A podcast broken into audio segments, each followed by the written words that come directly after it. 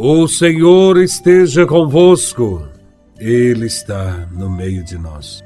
Proclamação do Evangelho de Nosso Senhor Jesus Cristo, segundo São Marcos, capítulo 2, versículos de 1 a 12.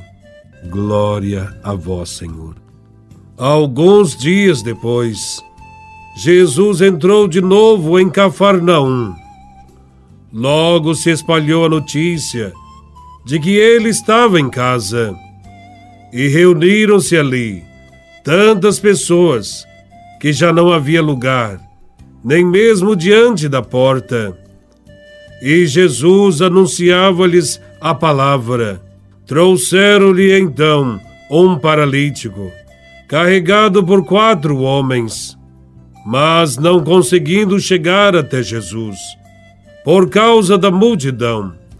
Abriram então o teto, bem em cima do lugar onde ele se encontrava. Por essa abertura, desceram a cama em que o paralítico estava deitado. Quando viu a fé daqueles homens, Jesus disse ao paralítico: Filho, os teus pecados estão perdoados. Ora, alguns mestres da lei, que estavam ali sentados, refletiam em seus corações: como esse homem pode falar assim? Ele está blasfemando. Ninguém pode perdoar pecados a não ser Deus. Jesus percebeu logo o que eles estavam pensando no seu íntimo e disse: Por que pensais assim em vossos corações. O que é mais fácil dizer ao paralítico: Os teus pecados estão perdoados, ou dizer: Levanta-te, pega a tua cama e anda. Pois bem, para que saibais que o Filho do Homem tem na terra poder de perdoar pecados, disse ele ao paralítico: Eu te ordeno, levanta-te Pega a tua cama e vai para a tua casa. O paralítico então se levantou e, carregando a sua cama, saiu diante de todos. E ficaram todos admirados e louvavam a Deus, dizendo: Nunca vimos uma coisa assim. Palavra da salvação. Glória a vós, Senhor. O Evangelho de São Marcos tem o objetivo de dizer quem é Jesus? Jesus é aquele que vence o pecado com perdão. No Evangelho, encontramos dois grupos de pessoas. O primeiro é formado por aqueles que se apinharam ao redor de Jesus para ouvi-lo. Entre eles, há também escribas, que estão sentados no interior da casa, parados, autoconfiantes e apegados às suas ideias, indiferentes às palavras de Jesus.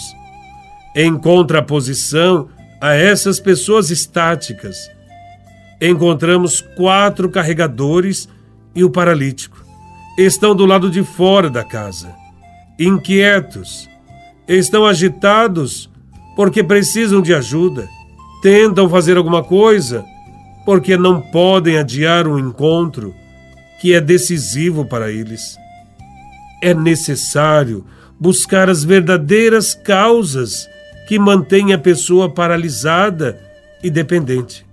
A solidariedade com quem sofre, como a desses quatro homens que carregam o paralítico, abre caminho para a superação de todos os males que afligem o povo. O paralítico teve sorte de encontrar pessoas que o amavam e se preocupavam com ele, corajosas a ponto de destelhar uma casa para obter-lhe a cura. Jesus não fica indiferente a esse detalhe. O Evangelho diz que Jesus viu a fé daqueles homens. Acreditava-se, naquele tempo, que as doenças fossem castigo por causa dos pecados. Por isso, os doentes eram vistos como grandes pecadores. A paralisia é uma doença cruel, sobretudo quando acompanhada de outra doença, a do preconceito. Hoje, sabe-se que os males que afligem o povo não vêm de Deus. Deus é Pai, Deus é bom. Jesus sempre recusou a interpretação de que a doença seja castigo de Deus.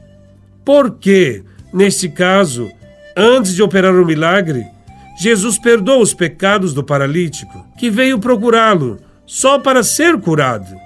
Jesus, primeiro, ele perdoa os pecados. Os doutores da lei acusam Jesus de estar blasfemando, pois somente Deus tem poder para isso. E de acordo com as prescrições da lei, o perdão só poderia ser obtido mediante sacrifícios feitos no templo Entretanto, Jesus perdoa o paralítico sem necessidade de sacrifícios e dentro de uma casa. O paralítico não se levanta imediatamente, depois que lhe são perdoados os pecados. A sua cura só acontece depois, quando Jesus pronuncia uma nova palavra de salvação. Isto significa que sua paralisia não é ocasionada pelo pecado, como afirmavam os doutores da lei. Jesus faz antes o mais difícil: perdoar pecados. Jesus faz antes o mais difícil: perdoar pecados, para depois fazer o mais fácil: ordenar ao paralítico que pegue sua cama e vá para casa. Jesus curou o paralítico por dentro e por fora, para que seja plenamente senhor de suas ações. Aquele que foi curado começa vida nova, fazendo o que nunca tinha feito, ou seja, carregar a própria cama. Antes vivia de favores e dependente, agora está livre e pode servir aos outros. Chegou carregado e saiu carregando o paralítico do Evangelho, não teria conseguido chegar até Jesus se quatro dentre seus amigos não o tivessem acompanhado. Certamente, há muitas pessoas que poderiam reconstruir a própria vida se houvessem algum cristão autêntico disposto a apoiá-las para chegar até Cristo. Façamos de tudo para levar as pessoas a se encontrarem com Jesus de Nazaré. Louvado seja nosso Senhor Jesus Cristo, para sempre seja louvado.